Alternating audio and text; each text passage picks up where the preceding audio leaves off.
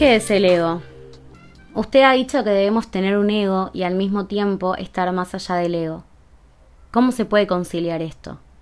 Si abandonas el ego, te convertís en Dios o Buda.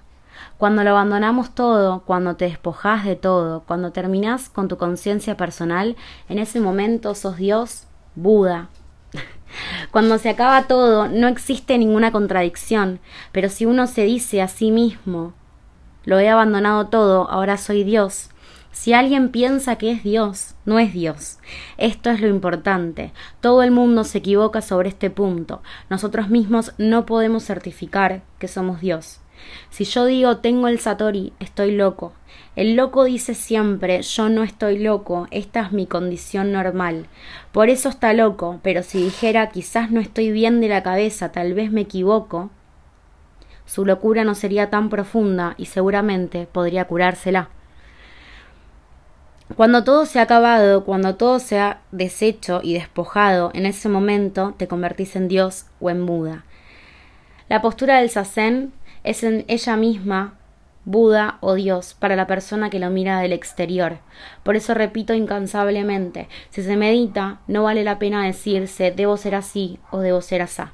Inconscientemente, naturalmente, automáticamente llegarás a hacerlo. Esta es la esencia del Zen, sin meta, sin objeto, sin objetivo, únicamente concentrados en la postura del Zazen. Fragmento del libro Preguntas a un maestro Zen, Taizen de Shimaru. Bueno, ¿qué es el ego? En latín quiere decir yo. Es la identidad adquirida, es lo que creo que soy, es con lo que me identifico. Pero esto también es un falso concepto de identidad, porque es todo lo que, contrario a lo que realmente somos. Yo tenía una profesora que decía, la persona que piensa que es la peor del mundo tiene el mismo ego que la que piensa que es la mejor. El otro día en terapia le dije a mi psicóloga así toda enojada, hay una chica que me copia el contenido, no sé qué, no sabes, copia todo igual, agarre frases mías, las sube a Instagram, las copia textual, hace videos, no sé qué, no me, no me da el crédito, no sé qué, y ella me mira intacta y me dice, ¿y qué tiene? Silencio en la sala, por supuesto, mi cabeza crisis. ¿Cómo que tiene? ¿Cómo que tiene? No estás entendiendo. Y ella me vuelve a repetir, no en el silencio, ¿qué tiene? Claro, ¿no? Con tres palabras me desarticuló, me desactivó la sesión, el argumento, todo. Obviamente ahí entré re en una porque me empecé a preguntar, ¿no? Eh, ¿Qué es lo que me, realmente me molesta? Me molesta... Eh, me molesta que me copie, me molesta que, ah, use mis frases o use mi, mi, contenido y no, me, y no me etiquete o qué, no me dé el crédito o qué. Me dice, te toca el ego. Claro, hay crisis un millón, obvio. Y me dice, el enojo puede ser un motor, pero también es un consumidor de energías. Te estás empobreciendo a costa de tu propia pérdida. No, bueno, no, bueno, señora, tome todo mi dinero. Yo me pregunto, ¿no? Eh, ¿Qué pasa cuando alguien toma el laburo de otro y no se lo reconoce? ¿No? No, no, no reconoce el trabajo que esta persona hizo. Puede sonar fuerte, pero bueno, ¿no? Es parásito. Estamos en una era, la era de Acuario, que igual nada, miles, miles de años, pero bueno, es una era que, propone todo lo contrario, que aplaude la diversidad y que es una red de valoración, no una competencia. Que en definitiva, bueno, una competencia es depender, es una, es una dependencia. Porque para competir necesitas un otro. Acá me dice, bueno, eh, déjala de seguir bloqueala. Y claro, muchísima resistencia de mi parte porque obvio no me gusta lo que hace, pero me encanta entrar a ver si lo hace. Em, nada, obvio, si dejas, eh, si, si dejas el juego, le desactivas el juego también al otro. Si decimos que el ego es una máscara, un mecanismo de defensa, una protección pero que también es distinto a lo que realmente somos, ¿qué hay entre la máscara y lo que somos? ¿Cuál es el puente que los une? ¿Qué hay en el medio? Bueno, seguramente, eh, y en una de las lecturas posibles, sea la inseguridad, el miedo. Obviamente, nada, esto es re chiquito, esta, esta situación, esto que, estoy contando, pero se puede aplicar a cualquier, a cualquier mm, eh, aspecto de la vida y, podemos llegar a lo mismo, obviamente, capaz por distintas, distintas como distintos, eh, no me sale la palabra, distintas eh, razones, pero bueno, obviamente de ambas partes, en este caso, seguramente haya inseguridad del que copia y el que le molesta que lo copien, por supuesto. Yo laburo lo mío, obvio, yo de los demás no trabajo más nada, yo ya me desligo de los demás. Eh, no, yo laburo lo mío, el aprendizaje viene de la aceptación y no de la negación, no de negar, y ponerlo en voz alta eh, es parte de mi forma de comprender ese primer y qué tiene de mi psicóloga, ¿no? Acá yo me pregunto cómo puedo relacionar todo esto con astrología. Y obviamente hay un planeta al cual le podemos adjudicar la palabra mecanismo, que es la luna.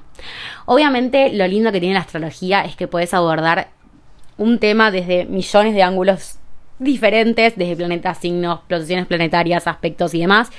Lo puedes abordar y nunca, o sea, siempre hay más tela para cortar desde el ángulo que lo quieras abordar. Obviamente el episodio no es infinito, así que vamos a a centrar la info a, algunos planetas. La luna es el planeta que representa la madre, el mundo emocional, la nutrición y, demás. Hablando mal y pronto y muy sencillo y muy por arriba y en una sola de las lecturas posibles, el niño necesita que la madre le preste atención. Es el primer planeta con el que tenemos contacto, eh, obviamente. El niño necesita que la madre le preste atención, porque si le presta atención, lo va a querer, y si lo quiere, lo va a alimentar, y si lo alimenta, va a sobrevivir. Mecanismos. Además, ¿no? Me, pregunto, ¿no? En astrología, ¿quién representa a un otro? Venus. Venus es muy difícil de juzgar. No sé si es porque es el regente de mi ascendente o por qué, pero bueno, Venus tiene este disfraz que quiere armonizar. Bueno, no, no, no es un disfraz. Eh, bueno, no importa. Tiene un disfraz que quiere armonizar, eh, que quiere, que es hermoso, que es receptivo, con mucha apertura. Em, pero, ¿y el lado B? En astrología siempre hablamos de dos caras de la misma moneda, que incluso cada cara tiene un lado A y un lado B. Eugenio Caruti, un gran astrólogo, dijo, Cenicienta sin las hermanastras no hubiese podido ser Cenicienta. ¿Qué le pasa a Venus si no hay un otro? ¿Qué le pasa a esa función venusina si no hay un otro a quien poder agasajar, complacer, gustar, completar? ¿Qué pasa, no? Venus empieza a seducir para recibir en vez de para dar. Necesita alimentar esa función de alguna manera. Marte, regente de Aries, opuesto complementario de Libra, eh, uno de los signos eh, que rige Venus, es el cazador que está en búsqueda de un otro que pueda complacer su yo. Que en definitiva, bueno, es la misma energía. El lado A de, de Marte capaz es el lado B, bueno, obviamente, el lado B de Venus. Es la misma energía porque ambos son cazadores, solamente que uno lo hace directo, lo hace de frente, y el otro lo hace con toda una celebración y un agasajo para que el otro esté pendiente. Y eso, bueno, de venusino no tiene nada o tiene bastante, si lo miramos desde el lado de la manipulación. Bueno, y acá se mete Plutón, le puedo meter de todo. Eh, bueno, a ver, también volviendo un poco eh, al principio, Venus en un punto es una competencia con uno mismo. ¿Qué es la tensión sin la competencia de energías?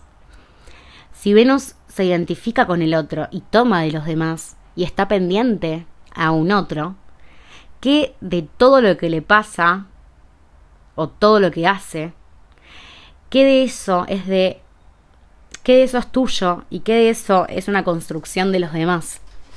¿No? Bueno, intensa, intensa mi sesión del martes pasado. Les regalo todos estos pensamientos y preguntas, eh, como decía mi vieja, al que le quepa el sallo que se lo ponga. Yo soy Julia Espósito, pueden encontrarme en todas las redes y plataformas como Neptunia Fe o como Julia Espósito. Esto fue Neptunia Podcast, nos vemos el lunes que viene, gracias.